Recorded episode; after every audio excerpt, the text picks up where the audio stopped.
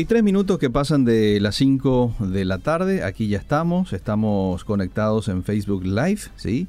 Este, la gente nos puede ver y puedes hacer, pueden hacer sus consultas también desde allí. Estamos hoy ya con el pastor Miguel Gil, que viene muy bien acompañado en la tarde de hoy. Pastor Miguel, ¿cómo le va? Creo, bien, Eliseo, buenas tardes. Creo que en no sé cuántos años de programación me acompaña mi amada esposa. Y después de ocho años, ¿eh? Ocho años después. La licenciada Lili Ferreira, ¿verdad?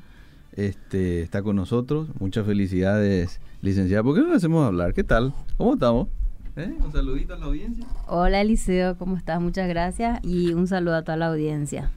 Bueno, este, ahí no quiere que se vea su rostro. ¿Eh? No quiere que se vea su rostro, entonces yo le prometí que iba a entrar conmigo en cabina sin que... Sin que se le vea el rostro. Ah, bueno, está bien. Yo le hice hablar, pero un saludito está bien, ¿verdad? Bueno, eh, hoy vamos a hablar, el martes pasado habíamos hecho una, un pequeño adelanto de lo que hoy queríamos hablar, que tiene que ver un poco con cómo actúa un cristiano en nuestros tiempos eh, ante la crisis, Pastor Miguel, ¿verdad? Así mismo, y titulé el, tema, Liceo, mm. La izquierda del cristianismo. Okay. Porque cada vez vemos más, eh, yo pienso una confusión en cuanto a la perspectiva cristiana. Sí. Porque muchos me dicen, pastor, pero así hablando mal y pronto el cristianismo es de izquierda. Hmm. O sea, tiene, tiene, eh, busca lo mismo que la izquierda busca. Pero si vemos esta izquierda que hoy impera en eh, América Latina, hmm. vemos, pero esto no tiene nada que ver con el cristianismo, ¿verdad? Entonces, ¿qué, ¿qué significa esto? Antes, antes de ir a eso, Liceo, quiero leer brevemente lo que, cómo nació el tema de izquierda y derecha. Ah, y por qué hoy algunos cristianos dicen yo soy de derecha, mm. o yo me identifico con el capitalismo o la derecha. increíblemente también hay un sector y, que ya se llama izquierda cristiana, ¿verdad? Eh, y así muchos cristianos también simpatizan con eh, movimientos, vamos a decir, de izquierda, no todos, pero eh, en sus en sus reivindicaciones, en sus luchas, dice, pero allá en el fondo es lo mismo que, que, es mi lucha, ¿verdad? Entonces, eh, cuando vemos así de repente, cuando surgió el, el, vamos a decir, el tema de Payo Cuba, muchos cristianos eh, alentaron eso, ¿verdad? Eh, pero hay que analizar las cosas desde la perspectiva bíblica antes que yo pueda decir apoyo esto no. Es lo mismo que me envíen un video de un humor mm. pornográfico picante, ¿verdad? Sí y yo a mí me parezca tan gracioso que comience a compartir en mi grupo. ¿Verdad? Sin haber analizado esto será de edificación, ¿verdad? Esto eh, va con lo que yo creo, con lo que yo promuevo, ¿verdad? Entonces, desde este punto de vista, no vamos a hacer un análisis político porque no somos políticos, pero vamos a hacer un análisis bíblico de lo que es el cristianismo. Bueno, el término izquierda política nació con el triunfo de la Revolución Francesa, querido Liceo, eh, más por principios filosóficos. Fue un resultado de una votación de, eh, que se dio en septiembre de 1789 cuando la Asamblea Constituyente discutía un artículo de la nueva Constitución mm. que establecía el, veto absoluto del rey a las leyes aprobadas. Entonces, los diputados que estaban a favor de la propuesta, aceptando el mantenimiento eh, del hecho del poder absoluto del monarca, se situaron a la derecha del presidente de la Asamblea. Hmm. Y aquellos que estaban en contra y defendían que el rey solo tuviera derecho a un veto suspensivo y limitado en el tiempo y no absoluto, se hmm. ubicaban entonces eh, a la izquierda, hmm. ubicando a la soberanía nacional por encima de la autoridad real. Entonces ahí surge el tema de izquierda-derecha. Entonces, eh, más o menos para que la gente entienda, yo sé que la audiencia sabe esto, ¿verdad? De dónde vienen estos términos. Y a partir de ahí se formó toda toda una filosofía política, ideología política, mm. y hoy escuchamos mucho estos términos izquierda y derecha, Y más ahora en Latinoamérica que hay un movimiento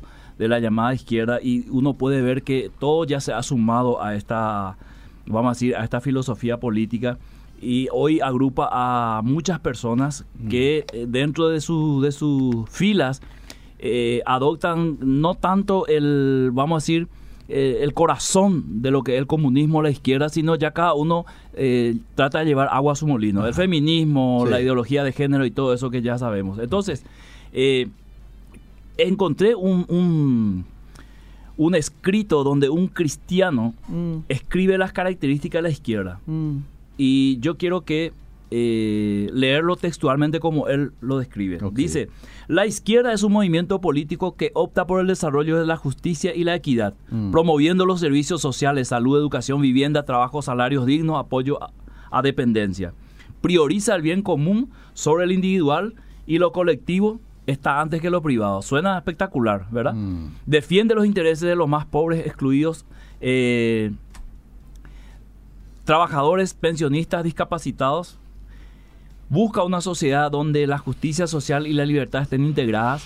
Promueve una sociedad participativa, incluyente, equitativa, sin explotados ni explotadores. Promueve la defensa de los derechos humanos y el medio ambiente. Mm. Opta por la igualdad de género mm. y se opone al, patriarcado, cosa que vemos mucho en el tema feminismo totalmente, eh, vamos a decir, radicalizado abierta a la solidaridad con los pueblos que sufren hambre, migrantes y refugiados, ofrece un proyecto alternativo al sistema capitalista neoliberal en base a una visión social y humanista, mm. defiende que las empresas sean espacios de desarrollo del ser humano al servicio de la sociedad, no lugares de explotación donde se trabaja largas jornadas por salarios miserables.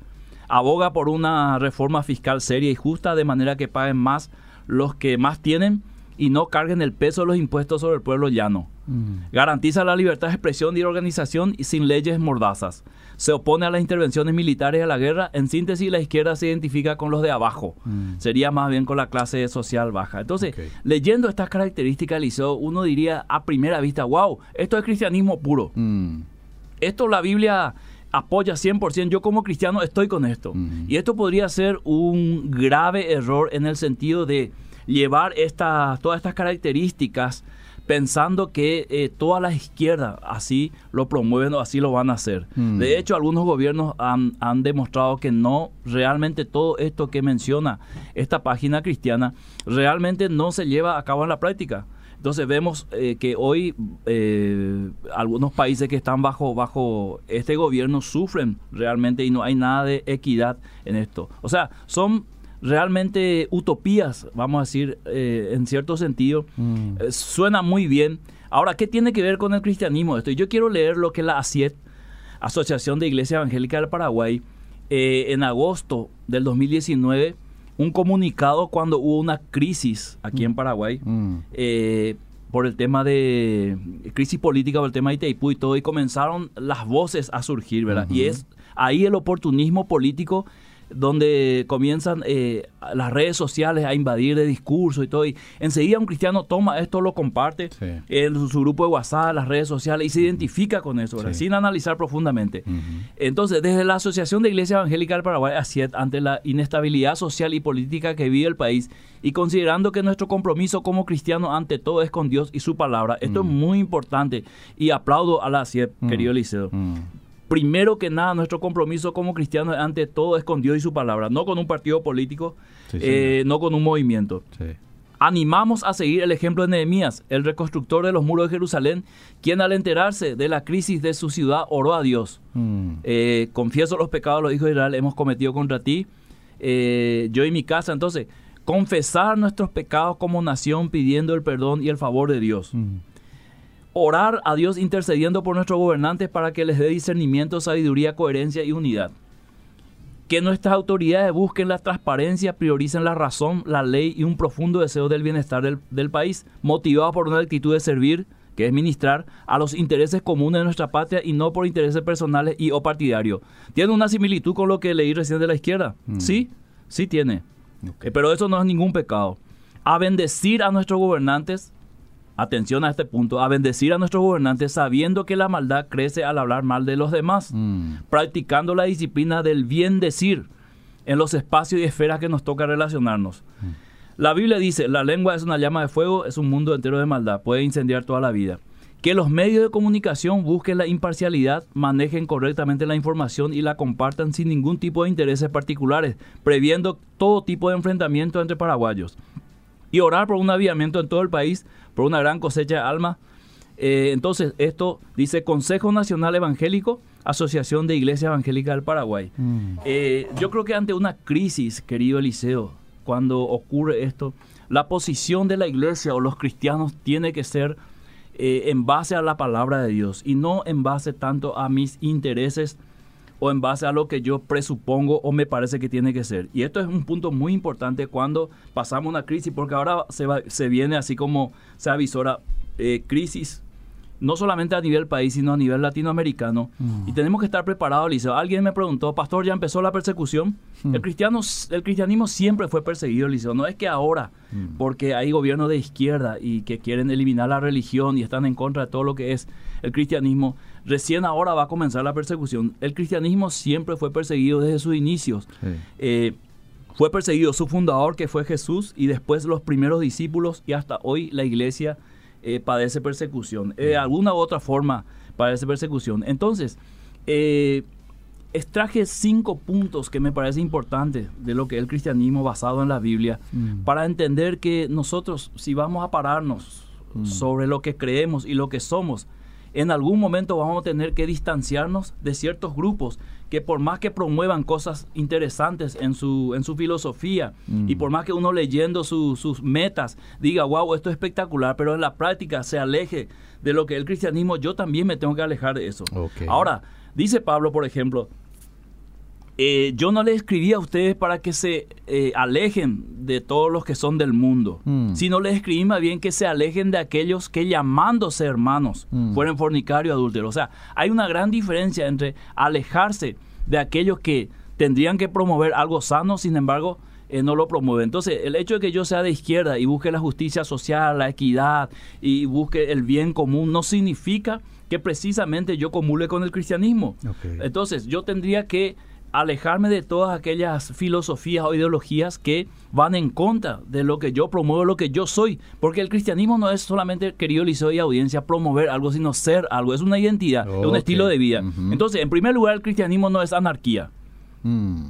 Dios es un Dios de orden, la creación se rige por un orden natural, Eliseo. Mm. La iglesia tiene un orden. Eh, entonces, claro, la familia. Eh, Dios establece el, orden para que justamente no haya anarquía, mm. porque la anarquía lleva eh, realmente, Eliseo, a un desorden mm. y prácticamente ahí nadie es nadie, ¿verdad? No hay alguien que ponga una directiva y Dios, en su palabra, eh, que es nuestro manual de regla y conducta y de fe, nos muestra principios y mandamientos que tienen que regir nuestra vida familiar, nuestra vida financiera, nuestra vida sexual, todo, todo. Entonces, Pablo dice que las autoridades fueron puestas por Dios, es decir, el sistema de ejercer orden. Romanos eh, capítulo 13, 12 y 13. Entonces, como deber cristiano, yo tengo que este, someterme a la autoridad, respetarlo, mm. entender que Dios ha puesto eso para un orden, mm. para que no vivamos en un caos. Entonces, eh, coincido con lo que la CIET, representando a todas las iglesias evangélicas, eh, comunica, ¿verdad? De mm. que yo no contribuyo en nada hablando mal Claro. del gobierno en el sentido como cristiano, ¿verdad? Eh, cada gobierno, por más que suba un cristiano y de hecho tenemos cristianos en algunos ministerios, de hecho van a tener que eh, ser juzgados en algunas cosas que no están haciendo bien, hmm. ¿verdad? Hmm. Pero eso no significa que todo lo están haciendo mal, ¿verdad? Hay que entender que un gobierno eh, recibe del gobierno anterior ciertas cosas eh, y, lo tiene que administrar y un año, dos años seguramente es poco todavía para hacer algunos cambios tan visibles, pero eso es todo un tema de perspectiva. La paz es una señal del gobierno de Dios. Vienen a todos los pacificadores. Así que ser pacificador no es ser estático, querido Liceo, sino buscar lo que contribuye a la paz de una manera lícita. O sea, yo como cristiano, todo lo que está en mi mano para eh, establecer la paz donde yo estoy, eh, tratar de ser un pacificador, tengo que usar armas que la Biblia me permite usar en nombre de la paz. Mm. Entonces, si yo puedo en un, en un, grupo poner paño frío a una discusión política, si, si yo puedo en una iglesia colaborar para que la paz permanezca, entonces ese es mi llamado, ese es mi deber. Segundo, el cristianismo tiene una visión de justicia social basado en no discriminación, mm. basado en el respeto, en la dignidad de la persona. Mm. Eh, todos sabemos que la, la, la, la justicia social desde su inicio y apunta eh, eh, eh, hacia que todos seamos iguales, mm. que todos seamos ricos o que todos seamos pobres. Y la Biblia no lo ve tanto así, querido Eliseo. Mm. si bien la Biblia dice a los ricos que no pongan su confianza en las riquezas, mm. la Biblia nos muestra que ya en, Israel había leyes de los que más tenían, tenían que compartir con los que no tenían. Por ejemplo, el séptimo año de la, de la, de la siembra tenían que dejar su campo libre y los que salga ahí se este, era para los pobres, viudas, extranjeros, ¿verdad? Mm. El diezmo era parte de, de, un, de un pago que tenía que hacer el, judío y parte iba a los levitas que no tenían herencia, a, a las viudas, a los huérfanos, a los mm. extranjeros. O sea, Dios hizo un sistema eh, en Israel donde no precisamente todos sean pobres o todos sean ricos, ¿verdad? Mm. Sino que compartan y que ninguno tenga necesidad. Es lo mismo que vemos en Hechos cuando arranca la iglesia. Compartían sus bienes, se repartía a los más necesitados. Hay leyes, por ejemplo, eh, pastorales, mm. eh, hablando así eh, bíblicamente, donde la iglesia tendría que cuidar de las viudas que no tienen familiares, por ejemplo, mm. mostrando una, una justicia social desde la perspectiva bíblica. Para Dios no hay acepción de personas. Mm igualdad de oportunidades, igualdad entre los sexos, hombre y mujer, mm. pero con funciones, funciones diferentes. O sea, para Dios, el hombre y la mujer son iguales en el sentido cuando Pablo dice que no haya mujer ni hombre eh, en Cristo. Pero eso no significa que ellos vayan a hacer la misma cosa, sino funciones diferentes, ¿verdad? En tercer lugar, el cristianismo comunitario, mm. ¿verdad? Eh, no es lo mismo ser comunista que ser comunitario, eh, mm. querido Eliseo, ¿verdad? Aparte del comunismo no no este, descubrió algo que en la Biblia ya no estaba antes, como principios espirituales. Mm.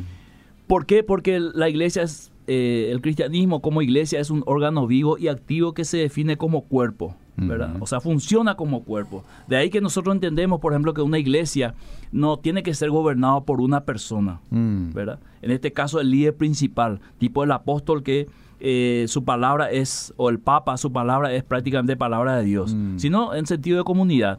Tiene un llamado común, que es la gran comisión de ser sal y luz mm. y amar al prójimo. Es un llamado para toda la iglesia, no solamente para Eliseo Rolón o Miguel Gil, para toda la iglesia, ¿verdad? Se mueve en comunidad a través de los dones, ¿verdad? Y a través de un llamado común, toda la iglesia apunta a ese fin, ¿verdad? Que es predicar el Evangelio, anunciar a Cristo. Mm. La iglesia tiene identidad o el cristianismo tiene identidad, principios, mandamientos. Eh, los que son llamados, o sea, la iglesia, la eclesía, aquellos que son llamados por Dios, forman la iglesia. Es Dios mismo el creador y sustentador de la iglesia. Así que cuando yo soy cristiano y parte de una iglesia, yo me muevo de acuerdo a lo que Dios dice en su palabra, ¿verdad? Y eso tengo que respetar porque esa es mi identidad. Eh, John MacArthur dice, cualquiera que está en comunión con Cristo debería también estar en comunión con cualquier otro que también está en comunión con Cristo. Hmm. Y eso es muy importante lo que dice MacArthur, porque no es que yo tengo que estar de acuerdo con alguien que no es cristiano, pero casi dice lo mismo. En este hmm. caso, la izquierda, por ejemplo, ¿verdad? Eh, tiene cosas muy lindas en, su filosofía, pero ellos no están en comunión con Cristo. O sea, no están, no están conectados por donde yo estoy conectado. Entonces, no tenemos no fluye, ¿verdad? Eh, mi dedo eh, chico está conectado al dedo índice, mm, ¿verdad? Mm. Eh, no es lo mismo que tu dedo Eliseo, por más que sean parecidos a esto. Entonces, en cuarto lugar, el cristianismo no promueve una política queriendo ser gobierno precisamente. Mm. El famoso reino aquí, ahora que muchos promueven hoy, el que los cristianos tenemos que tomar el gobierno del país y ahí las cosas van a cambiar, ¿verdad? no, no buscamos, el cristianismo no busca eso.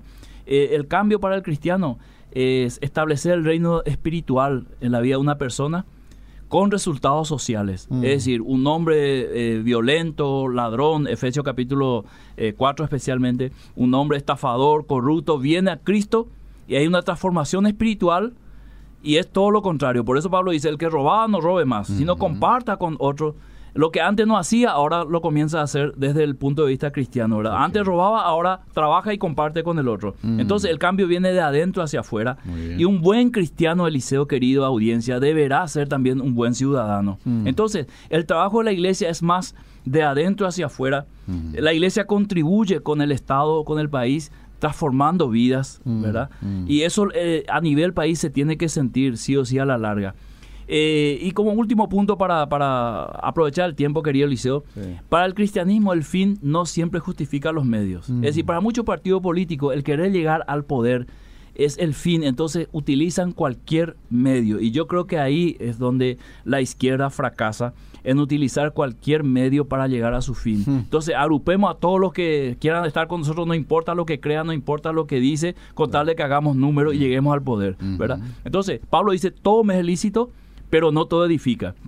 El cristianismo tiene sus propios caminos y métodos de lograr las metas siempre están delineados por los principios espirituales. Mm. Eh, el cristianismo puede seguir funcionando sin ser gobierno, mm. o bajo un gobierno hostil, perseguidor, o bajo un gobierno ateo. Igual, la historia lo demuestra, querido Liceo, mm. que bajo el imperio romano el cristianismo creció, ¿verdad? En los países donde eh, hay un gobierno ateo, igual hay un cristianismo que está eh, orando, reuniéndose, ¿verdad? O sea, no, no, no lo van a poder detener solamente por un sistema político. Mm. La meta final del cristianismo es la salvación de las personas, salvación de su alma. Mm. Y esta salvación, aunque eh, sea espiritual y mirando la vida eterna, tampoco quita el bienestar temporal de la tierra. O sea, el cristianismo busca predicar a la persona la salvación. Cuando la persona recibe, también eh, busca que tenga un bienestar. Es decir, este hombre que gastaba su dinero en placeres, eh, maltrataba a su familia, que ahora que es salvo, viva esa salvación, esa bendición con su familia, ¿verdad? Esperando la redención final. Esto básicamente, Eliseo, solamente para una introducción fuerte, para escuchar un poco a nuestra audiencia también, ¿qué piensa de la izquierda del cristianismo? Bien, y hay varios mensajes, ya lo voy a compartir en, en un momento. Este, interesantes cinco puntos que has compartido con nosotros, este pastor, me parece muy claro, eh, muy entendible también. Y vamos a ver qué opina un poco la audiencia, ¿verdad? Dice esta oyente, ¿sería estas situaciones políticas que estamos viviendo a nivel mundial la antesala para que tome la posta el líder mundial? Dice Roque, refiriéndose al anticristo, ¿verdad? Podría ser, Dentro de ese podría, eh, la historia nos muestra que siempre que suceden estas, eh, eh, estas coyunturas, surge la misma pregunta. ¿Podría ser esto el surgimiento del anticristo? Mm. Y a mí no me sorprendería que surjan nombres, como surgió el nombre de, en su época, de un papa, Hitler y otros personajes de la historia que la gente por las coyunturas que se daba, decía, este tiene que ser el anticristo. Pero eh, claro que podría ser. De hecho, nos vamos hacia eso. Mm. La Biblia es categórica que nos vamos hacia un gobierno mundial. Cierto, sí, sí.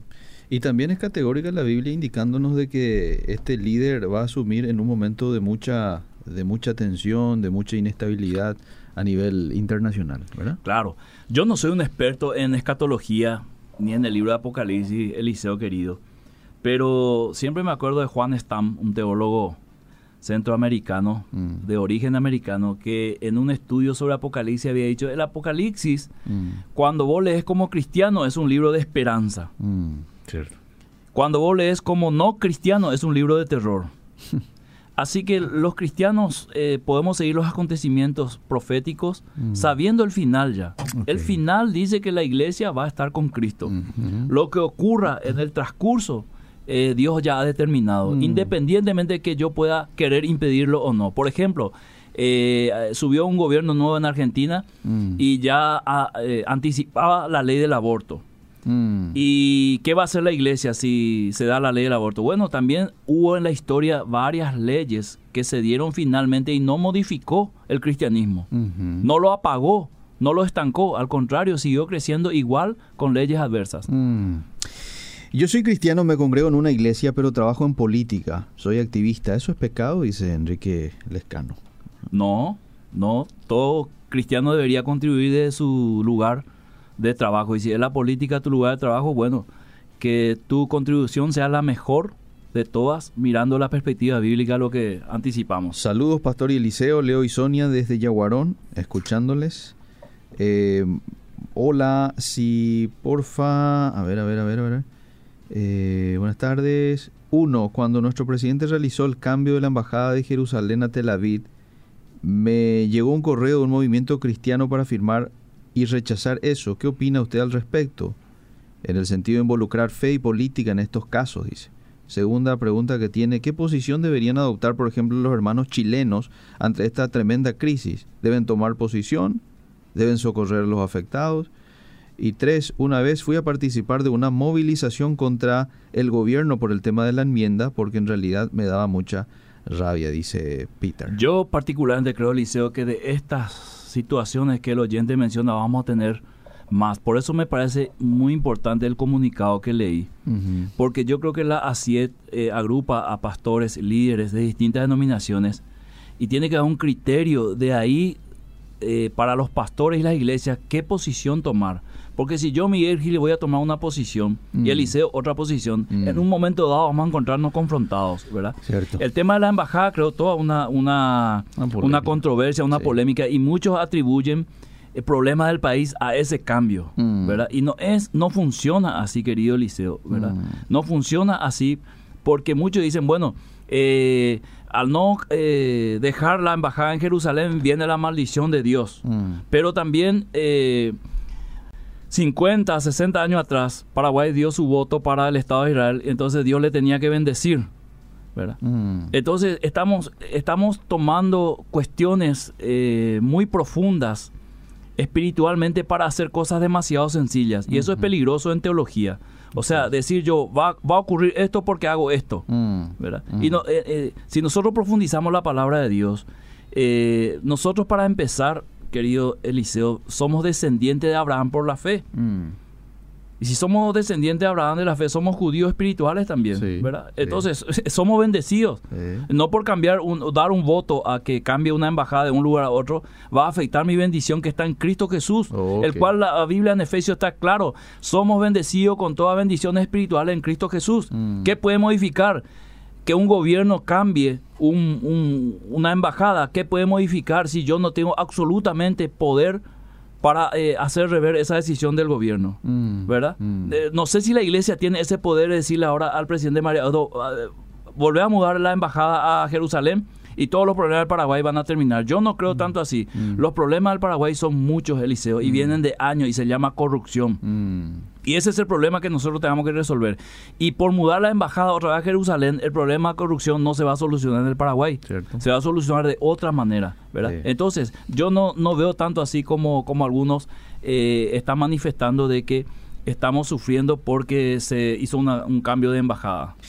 ¿Qué hacemos cuando alguien que sabe cómo debe comportarse un cristiano tolera la violencia como método para solucionar problemas? Qué buena pregunta. Ejemplo, cómo apoyar las acciones de Payo Cubas. Yo no estoy de acuerdo, Eliseo. Y mencioné lo de Payo Cubas porque si bien sus reclamos son justos, eh, si bien sus reclamos, eh, todos también estamos de acuerdo cuando alguien reclama algo justo, decimos, eso es cierto, el apoyo. Pero una cosa es apoyar el reclamo y otra cosa es justificar el reclamo. Mm. Entonces, cuando yo incendio Bedira mm. porque estoy enojado y porque tengo un reclamo justo, eso, eso está perjudicando a todos los empleados que están trabajando aquí, ¿verdad? Mm. Entonces, si, como cristiano yo no puedo apoyar la injusticia, ¿verdad? Eh, yo puedo estar de acuerdo con ciertas eh, protestas y ciertos pedidos pero no puedo justificar eso. Por eso puse en uno de los puntos, en el cristianismo no siempre el fin justifica los medios. O sea, vamos a salir los cristianos ahora a hacer una protesta contra el aborto mm.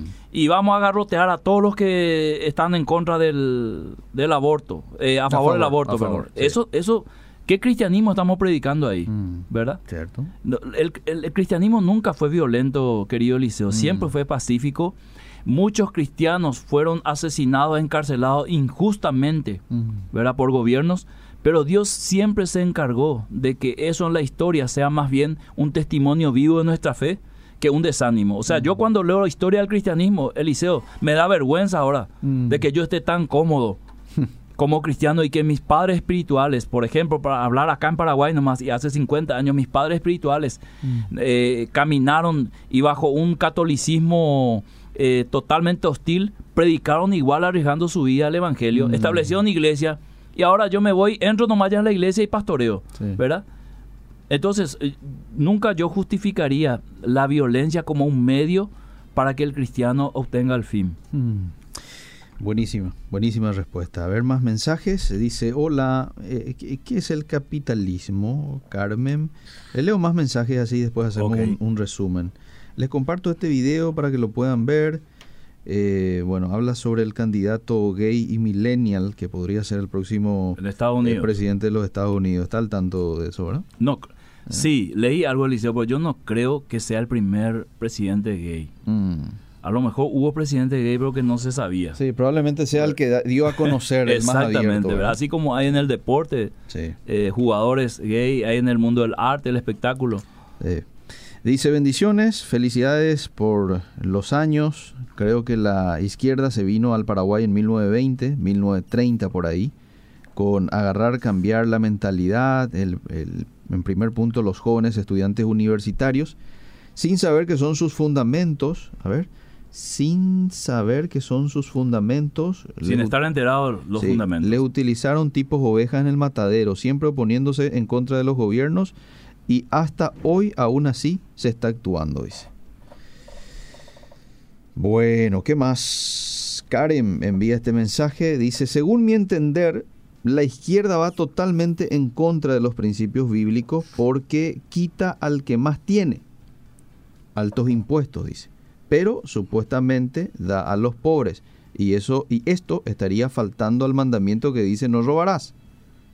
Atenta contra la libertad económica de las personas, utilizando las leyes para someter al ciudadano a despojarse de sus bienes por vía de la fuerza. Saludos. Vos estuviste, Eliseo, en la, en la conferencia que yo di, diezmo mandamiento o generosidad, una pregunta, ¿verdad? Sí, sí, muy bueno. Eh, exactamente, entonces, eh, por la, yo puedo dar porque la ley me obligue a dar, ¿verdad? Pero la mm. generosidad bíblica parte del corazón. Por eso mm. dice Pablo, Dios ama al dador alegre, porque el dador alegre voluntariamente se despoja. Y eso es la cosmovisión bíblica, ¿verdad? Si bien en el Antiguo Testamento había mandamientos, pero apuntaba a eso. Hasta el judío no cumplió los mandamientos. Por eso Malaquía 3, Dios le demanda el, no pago del diezmo. ¿verdad? Mm. Entonces, yo veo que cuando nosotros hablamos de generosidad y de, de compartir los bienes con otros. Tiene que ser de la forma en que surgió la iglesia. Y en Hechos capítulo 2, nadie dio un mandamiento ni una orden, pero la persona movida por el Espíritu Santo fue, vendió su propiedad, trajo y lo dio completamente a, los apóstoles diciendo, aquí está mi ofrenda, ¿verdad? Hagan ustedes lo que mejor les parezca, ¿verdad? Es mi contribución y los apóstoles, dice la palabra, repartieron a cada uno según su necesidad. Creo que ese es un modelo que es, eh, vamos a decir, eh, más bíblico que eh, saquearle a alguien que tiene, ¿verdad? Entrar en propiedad privada con el con el con la excusa yo soy pobre y él tiene muchas tierras. Eso nos va a llevar como nación Eliseo a una guerra civil que ojalá Dios no quiera que pase, ¿verdad? Hmm. Pero hay muchos agitadores que están promoviendo eso. Y ahí es donde los cristianos tienen que tener cuidado cuando le llaman a protestas, mm. cuando le llaman a, cuando hacen convocatoria, vamos a salir todos a protestar. Mucho cuidado. Y los pastores somos responsables de, de enseñar a nuestras congregaciones realmente dónde podemos participar y dónde deberíamos quedarnos, no importa quién convoque a esas protestas. Bueno, voy a los mensajes del Facebook, ¿verdad? Hay varios mensajes también allí y aquí en el WhatsApp que enseguida voy a seguir leyendo. René Salina dice buenas tardes, Eliseo Pastor Gil. La Biblia es categórica, dice a Israel, el Señor bendecirá a los que te bendijeren y maldecirá a los que te maldijeren. Pero refiriéndose a Israel. Ah, esa, esa palabra le dio a Abraham, no a Jacob. Esa palabra fue para Abraham. Sí y haciendo un estudio bíblico, se va a dar cuenta que nosotros somos hijos de Abraham. Por la fe, eso es lo que dice la Biblia, es categórico. No es nuestro tema, ¿verdad? Pero esa palabra lo dijo Abraham. Osvaldo dice, buenas tardes, estoy muy de acuerdo con el pastor, pero según las informaciones en forma leosa quisieron cometer un crimen en contra del pueblo. Entonces me lleva a pensar que el pueblo de Dios pidió un rey y Dios le dio un rey, pero no hizo bien las cosas y Dios mismo le quitó el reinado y esto refiriéndome a Saúl. Sí. Entonces el pueblo tiene que reclamar este tipo de aberraciones y protestar defendiendo el bienestar de la familia y aclaro que no es en mi caso porque mi confianza está en Dios, dice Osvaldo. Cuando Israel pide rey, Eliseo, eh, se enojó tanto Samuel y mm. Dios también. Y Dios le dijo, yo, yo les voy a dar. Pero ese rey va a abusar de ellos, de sus hijos, de su familia. Les va a poner carga pesada, ¿verdad? Entonces también tenemos que nosotros entender que al momento de votar, muchas veces votamos a alguien y después no cumple y, todas esas cosas suceden el liceo y no sucede ahora, sucedió en toda la historia, solamente del Paraguay.